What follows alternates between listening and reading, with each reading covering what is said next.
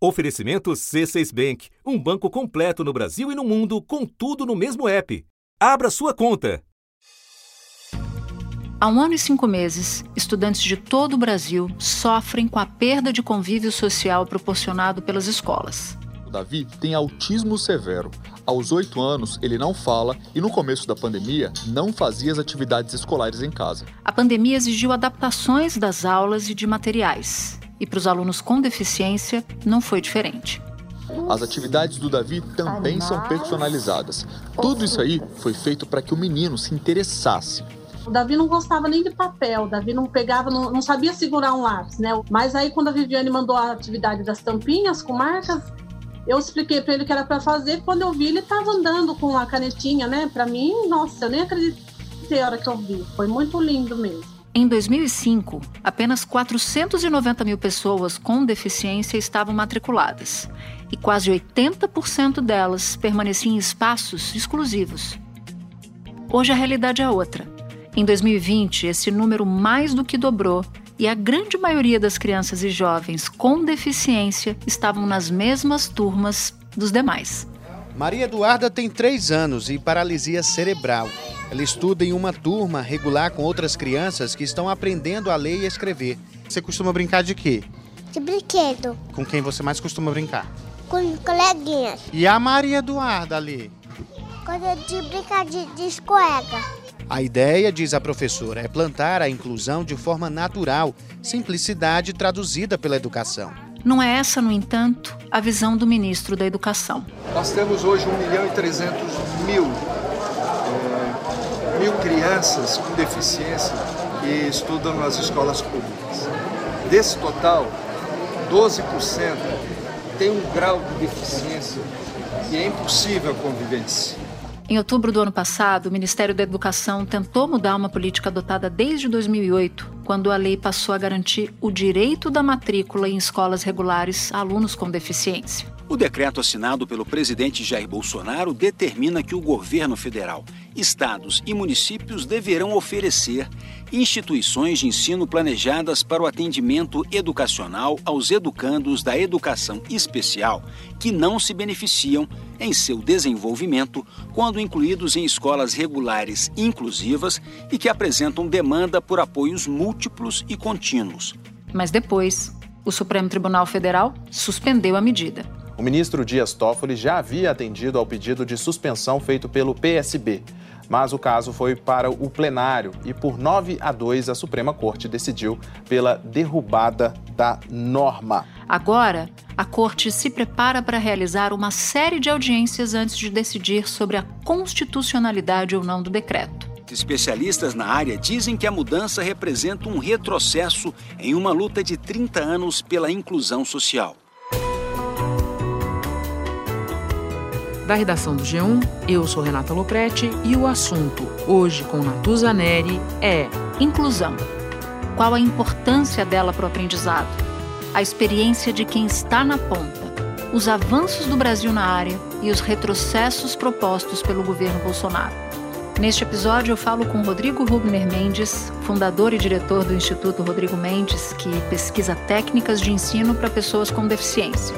Antes, falo com a professora Noa Dias Novaes, de 30 anos, que desde março de 2020 pedala pelo sertão do município de Tapipoca, no Ceará, para levar educação a alunos com e sem deficiência. Segunda-feira, 23 de agosto. Noa Dias, no começo da pandemia, você começou a ir até a casa dos seus alunos com deficiência que não teriam como manter o aprendizado pelo ensino remoto.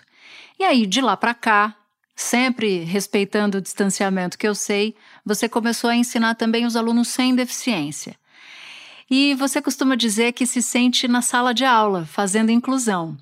Pode explicar essa ideia para gente? No início, quando as escolas fecharam, eu elaborei um projeto chamado AE na pandemia, eh, que eu ia até a casa dos meus alunos, né?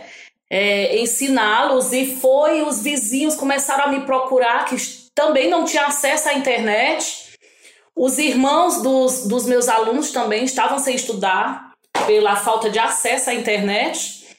E eu decidi também ensiná-los, né? Então hoje nós temos realmente uma sala, uma sala comum a céu aberto. Hoje eu tenho cinco pontos de que eu chamo cinco pontos onde eu, eu dou aulas, né? Cinco casas onde eu vou e lá os alunos vêm e se, e, e se reúnem e ali acontece as aulas de, um, de uma maneira bem dinâmica, bem diversificada, atendendo às necessidades de cada um. Eu tenho meus alunos com deficiência e também os meus alunos adotivos sem deficiência. Mas ali eu vejo apenas os meus alunos. Ali só tem os meus alunos, independente de ter deficiência ou não. E como é que você organizou essa turma mista de diferentes idades, crianças com e sem deficiência? Queria saber um pouco mais desse processo.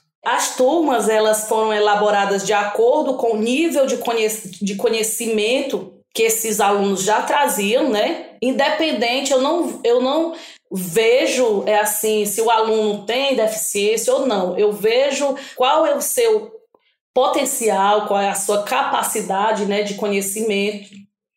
Qual é as, as habilidades que poderão ser, ser estimuladas, desenvolvidas, né? E assim eu divido por por níveis. Por exemplo, um aluno que está iniciando o conhecimento do alfabeto né? Aí eu já divido aquela turma todinha, as, os alunos que tem, que estão nesse, nesse processo. Nessas observações é que eu elaboro as atividades para eles. Os meus alunos com deficiência, eles estão inseridos em um desses desse, dessas equipes. E como é que é a experiência dos seus alunos com a inclusão? O que, que eles aprendem uns com os outros? A importância da inclusão dos alunos com deficiência dentro de um ambiente, né, de um ambiente é, comum, social, ela é muito importante. É tanto importante para o aluno com deficiência quanto para o aluno sem deficiência.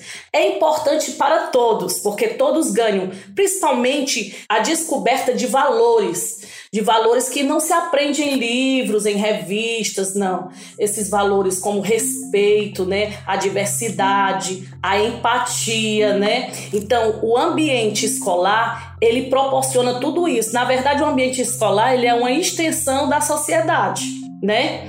E por ser essa extensão da sociedade, ela não pode, né, é, ser, ser excludente, porque a nossa sociedade é uma sociedade diversa, nós somos seres diversos, ninguém é igual ao outro, né? E a criança ela tem que compreender também, e para ela compreender esse ambiente, tem que começar também na escola, ela tem que perceber, né? Que também na escola ela vai encontrar pessoas diferentes, que ela não é igual ao outro, e ela tem que aprender a conviver com isso. E esses valores é, são importantíssimos, né? A criança com deficiência, quando ela é inserida dentro de uma sala comum, ela ensina esses valores, né? E também estimula as, as crianças, os profissionais, é, estimulam a, a buscar algo melhor para si. O Henrique Down e a rotina dele também mudou. Ficou difícil para a mãe e para a irmã mais velha fazerem o trabalho de professores e auxiliares. Haja criatividade para tentar ensinar e prender a atenção do estudante de 8 anos.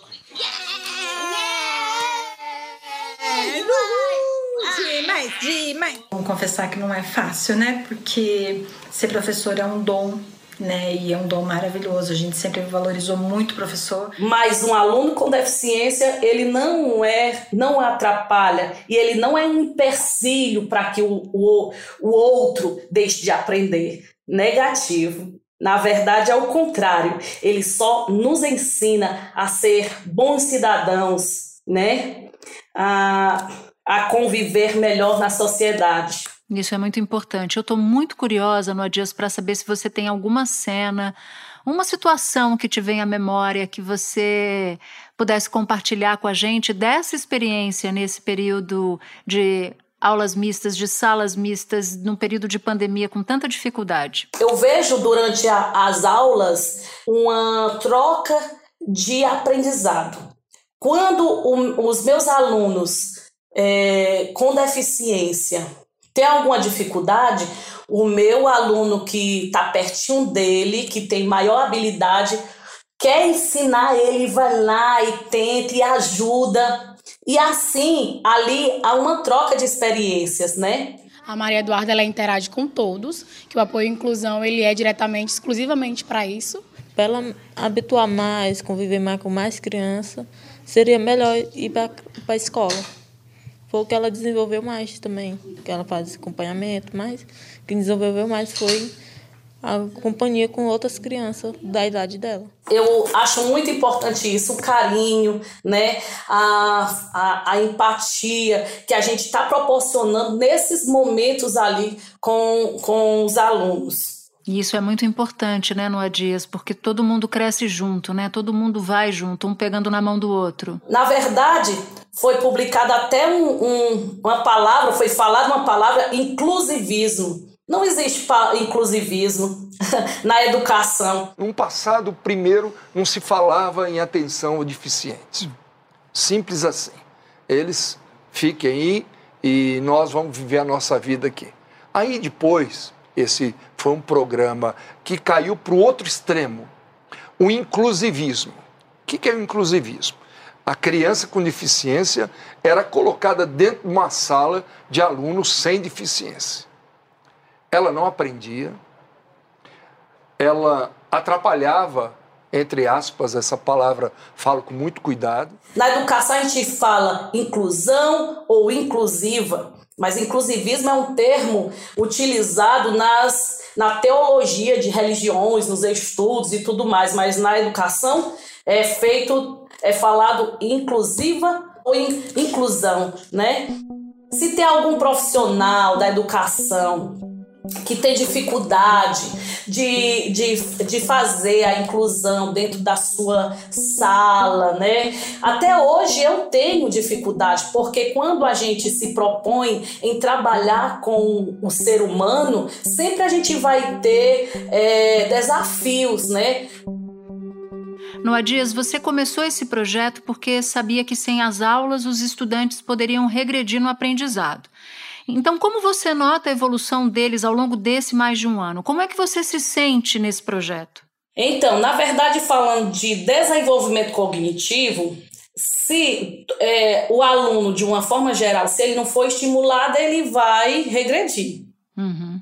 E um aluno com deficiência não é diferente, né? Então, eu preocupada, né, para o aluno não regredir, eu elaborei o projeto AE na pandemia e quando as escolas fecharam, os meus alunos, a maioria dos meus alunos não tem acesso à internet.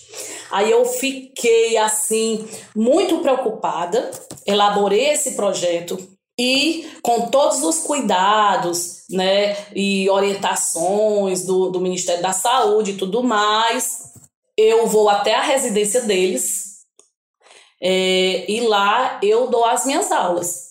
E aí os vizinhos, os irmãos deles começaram a me procurar também para dar aulas. E assim foi crescendo, crescendo as, a, a nossa sala, a nossa sala de aula a, ao ar livre. E eu sei que você costuma dizer que aprende muito com seus alunos, e eu queria te ouvir o que, que, o que, que eles mais te ensinaram nesse período. Eles têm uma energia tão boa que eles me fazem é, me estimulam a caminhar mais, a lutar pelo que eu, o que eu acredito, né? Que eu acredito na inclusão, eu acredito que o aluno com deficiência ele consiga viver em sociedade, casar, trabalhar, enfim, fazer o que ele quer, na verdade, ser o que ele quer. Né? Então, assim, a, os meus alunos, eles me ensinam a ser uma pessoa melhor, ah, nos meus dias mais, né, mais cabisbaixo, quando eu olho para eles com aquele sorrisão, com aquela vontade de fazer, eu digo, ah, é aqui que eu vou, e me estimulam a dar o melhor de mim. Qual é a reação das mães e dos pais quando eles acompanham, veem o aprendizado dos filhos? Qual é a reação que você ouve das famílias? Quando os pais veem essa, esse desenvolvimento dos filhos, eles ficam maravilhados, né? Eles até ficam é, dizendo, ah, só não há dias mesmo que vem aqui, ficam alegres, né? O Vitor tem seis anos e nasceu com paralisia cerebral e nem por isso deixa de estudar. É aluno do primeiro ano do ensino fundamental nesta escola municipal de Várzea Paulista. A professora manda as atividades para o Vitor fazer em casa com a mãe. Nesta aí, ele teve que mostrar qual era a letra E essa é a letra E? Parabéns, meu amor! E quando termina a aula, é aquela festa. É pipoca, é cuscuz, né? Que coisa boa! Nessa semana, nós tivemos uma, uma, uma reunião de pais e mestre dentro de uma casa de farinha. Então é assim, eu tive uma ideia. Ah, eu vou aproveitar os pais dos meus alunos que estão lá na casa de farinha e depois dessa aula eu vou lá fazer a reunião de pais e mestres, e ali foi maravilhoso. Eu sentei no chão, comecei a descascar a mandioca junto com eles, e a gente conversando sobre os alunos, e assim a gente vai conquistando, né? E respeitando sempre o local onde eles estão. Uma coisa boa nessa pandemia e desse projeto é que eu estou levando a educação para dentro da, da, do cotidiano deles Estou estimulando as famílias também a fazer a, a fazer a rotina deles de estudo que não tinha, né? Uhum. Eles não estavam acostumados de ter aquela rotina de estudo ali dentro da sua, da sua casa, do seu ambiente ali de convívio social e tudo mais. Então, assim, é muito importante quando a gente vai, respeita a comunidade e a comunidade lhe abraça e compra a ideia. Então, assim, nós estamos é, realmente quebrando barreiras, né? Barreiras que muitas, muitas pessoas ainda insistem, ainda insistem em colocar uma, algumas pedrinhas né? E a gente vai lá e vai quebrando aos poucos, né? Porque a coisa mais difícil é você quebrar barreiras atitudinais, né? Uma barreira arquitetônica, a gente pega ali uma, uma marreta, constrói uma rampa, faz um corrimão, mas uma barreira atitudinal, ideológica, ela é mais difícil, né? Então, assim, aos poucos a gente vai abrindo, vai dizendo que o aluno com deficiência ele tem que estar inserido do mesmo, que há realmente um desenvolvimento ali de ambas as partes, não só dele, do aluno com deficiência, mas também do aluno sem deficiência. E vamos promover ali uma sociedade que respeita a, a diversidade, que quando sair ali dos muros da escola, quando sair ali da, daquela cerca onde eu estou ensinando, ali quando eles saírem daquelas porteiras, eles vão encontrar um mundo diverso e ali eles não, não vão sentir não vão sentir nenhuma diferença. Eles vão apenas respeitar e amar como eles fazem ali no ambiente escolar. Noa Dias, você é incrível. Muito obrigada por abrir os caminhos. Muito obrigada por nos ouvir, falar com a gente, deixar que as pessoas te ouçam. É muito importante você falar com a gente hoje. Então eu te agradeço um bocado, muito mesmo, por você ser quem é e por ensinar tanta gente. Não vamos deixar que frases ou palavras venham prejudicar esse desenvolvimento, essas conquistas que nós adquirimos até então, né? Obrigada. Rodrigo, em 2020, quase 90% dos alunos com deficiência estavam em escolas regulares. Você pode contextualizar para a gente como a inclusão avançou aqui no Brasil nas últimas décadas e em que momento a gente está agora? A gente teve uma nítida evolução em vários sentidos. Em primeiro lugar, em relação à participação das crianças e adolescentes com deficiência nas escolas inclusivas. Né? Se a gente olhar aí 20, 30 anos atrás, uma minoria desse público estava matriculado em ambientes inclusivos. Aqueles que estavam matriculados estavam segregados em escolas especiais ou classes especiais.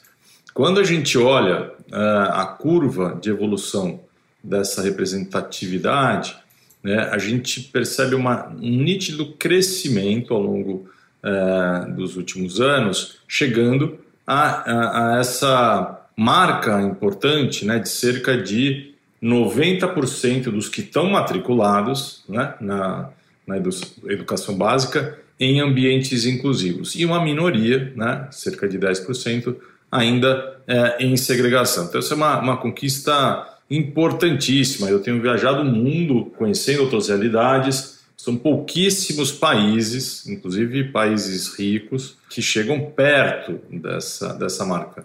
Inclusive, tem países ricos como a Alemanha, a França, que são bastante segregadores. Né? Eles praticamente estão é, começando esse processo de matricular é, esse segmento nas escolas comuns. No ano passado, o governo federal publicou um decreto que acabou sendo depois suspenso pelo Supremo para que as redes de ensino oferecessem instituições só para educação especial. E recentemente o ministro da Educação se manifestou sobre esse assunto, defendendo a medida. Como é que você avalia a atuação do governo Bolsonaro nessa área? Olha, tentando resumir, eu, eu diria que existe quase que um desmonte do que vinha sendo construído, disfarçado de avanço. Isso que eu acho que é o mais perverso, né? Porque, por exemplo, esse decreto, né, que foi feito no ano passado, é, em setembro do ano passado, é, eles, eles chamaram a política, essa nova política proposta, de é, Política Nacional de Educação Especial equitativa, inclusiva e com aprendizado ao longo da vida. Na cerimônia de lançamento da nova Política Nacional de Educação Especial, o ministro da Educação, Milton Ribeiro, disse que a mudança foi feita para atender a famílias que desejam alternativas às escolas regulares um dos principais norteadores desta política nacional é a valorização das singularidades e do direito do estudante e das famílias no processo de decisão sobre as alternativas mais adequadas para o atendimento educacional especializado. Então, eh, a gente percebe o quanto, no fundo, existe um movimento de retrocesso, de entendimento da pessoa com deficiência como alguém que precisa estar separado, alguém que é, tem uma incapacidade de se desenvolver, né, com uma roupagem, muitas vezes, para quem, quem não, não se dedica ao assunto e, e enfim, é, é leigo no tema, é, muitas vezes interpretada como é, interessante, positivo. Esse decreto ele retoma o modelo da escola segregada, né, escola especial ou da classe especial, é, e ele prevê a destinação de recurso público do orçamento da educação para sustentar essas instituições, que são instituições privadas e que é, querem né, é, manter esse, esse papel da escolarização segregada. Então, tem muito interesse em jogo, são recursos bastante volumosos. Tem uma outra consequência bastante nefasta que é, é uma, uma, mensagem confusa ao, aos familiares. Discurso de que a escola especial ela, ela protege, ela é um ambiente mais indicado porque vão ter lá pessoas preparadas, né, onde vai ser um ambiente mais seguro. Esse, esse é, um ambiente, é, um, é um discurso sedutor.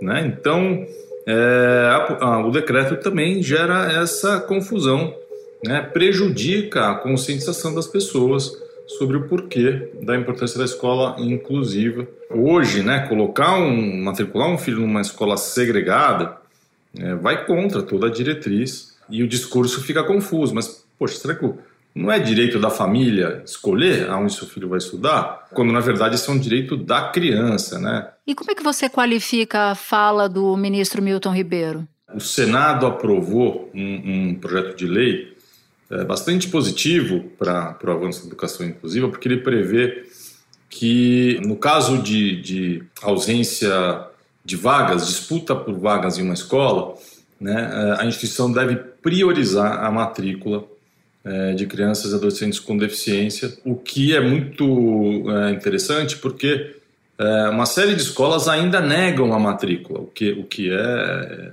ilegal, vai, né? isso é um crime de acordo com a Lei Brasileira de Inclusão. Elas alegam que não tem vagas. É a Via Crucis da Gisele, que tem cortado um dobrado para tentar matricular o filho, o André, de 8 anos. Ele tem autismo. Nos últimos três anos, foi a mesma história. Meu filho está estudando, né? Ano passado, inclusive, depois da terceira recusa, eu cheguei a buscar outras escolas e essas escolas também cinco escolas né, particulares em Teresina negaram também matrícula com o mesmo argumento, né, de que não teria. A própria lei brasileira da inclusão deixa claro de que é ilegal, tem reclusão de dois a cinco anos e multa para a escola que assim agir. E aí, contrastando com isso, a gente tem essa sequência, essa enxurrada de uh, declarações do ministro. No dia 9, é, ele declarou para a TV Brasil que a criança com deficiência atrapalhava o aprendizado dos outros porque a professora não tinha equipe, não tinha conhecimento, enfim. No dia, no dia 17, é, ele estava tentando se explicar sobre o que falou e é, rebateu que, que algumas crianças criam dificuldades para elas e para os outros alunos. E no dia 19 afirmou, essa foi assim a mais absurda, nunca ouvi falar disso, que 12% das crianças com deficiência têm um grau de deficiência de impossível convi convivência. Eu estudo esse assunto há 25 anos, nunca, nunca vi um tipo de classificação, é, não sei de onde ele tirou esse, esse número. E, e é bom lembrar, é, aqui, é, essa enxurrada de intolerância vai para outras direções também, né? É, ele já manifestou que a universidade né, devia ser para poucos, que um adolescente que opta por, a expressão dele é andar no caminho do homossexualismo, a expressão dele, vem de famílias desajustadas e, enfim, a coleção é, é sem fim. Você citou, Rodrigo, os pais e mães que encontram dificuldades para achar escolas regulares capacitadas para o ensino inclusivo, com professores assistentes, por exemplo. Esse é só um, um, dos exemplos. Sem desprezar todos os avanços que foram feitos até aqui, que você mesmo relatou, o que, que ainda precisa ser feito para melhorar o nível da inclusão? Que dificuldades os alunos com deficiência ainda enfrentam com muita frequência? Em primeiro lugar, é, tem uma questão ainda de participação. Muitas crianças ainda estão fora do sistema de ensino. Né? A gente precisa garantir que todos é, exerçam esse direito. Mas, indo para termos práticos, como é que uma, né, essa ideia da, da, da, escola inclusiva, ela, ela traz dúvidas, né? mas como tornar isso viável? Como colocar em prática? E, de fato, é, os professores sentem muito, muita insegurança ainda. Pesquisas já apontam há, há, pelo menos seis anos, quando quando a gente é, pergunta para eles quais são as prioridades em termos de demandas, né, para um professor hoje no Brasil, é, em geral, entre as cinco prioridades sempre aparece essa questão é, como é, atender um, um, estudante com deficiência. Então, número um, investimento na formação dos professores. Quanto os professores, né, quando têm essa chance de ampliar o conhecimento, de perceber o quanto o, o, a experiência deles é rica e pode já contribuir né, para que eles consigam criar estratégias diferenciadas, etc., o quanto a transformação é nítida, o quanto a equipe se sente empoderada, se sente autorizada, é, desde que tenha apoio. Então, apoio ao professor. É fundamental também o tempo para o planejamento das aulas.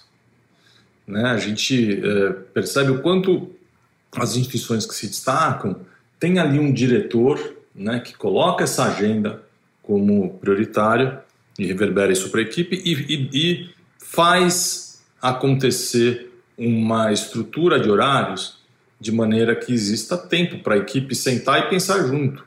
Então, conhecimento, didática, né? ou seja, conseguir é, diversificar a forma de ensinar um conteúdo, explorar recursos novos, diversificados, né, a, a, a lousa, o giz na lousa e o professor né, ali é, em aulas de 50 minutos, como um, um, emissor de conhecimento e um livro didático impresso, são é, materiais, são estratégias que excluem.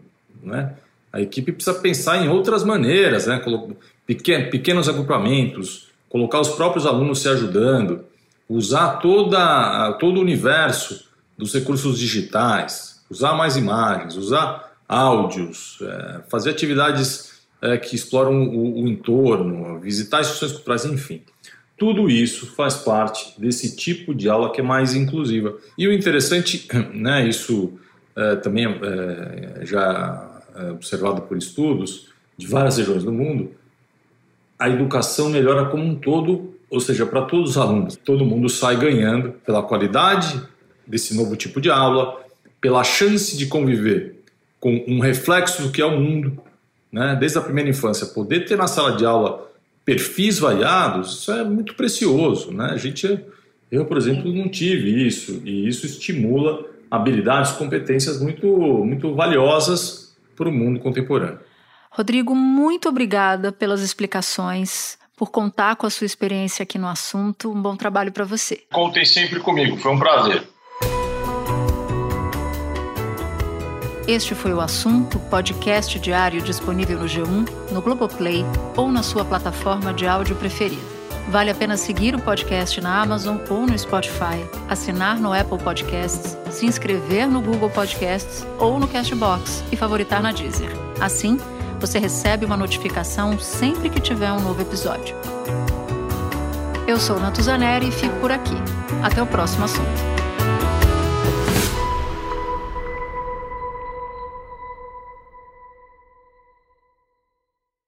Você no topo da experiência financeira que um banco pode oferecer. Escolha um banco completo no Brasil e em qualquer lugar do mundo. Abra sua conta no C6 Bank.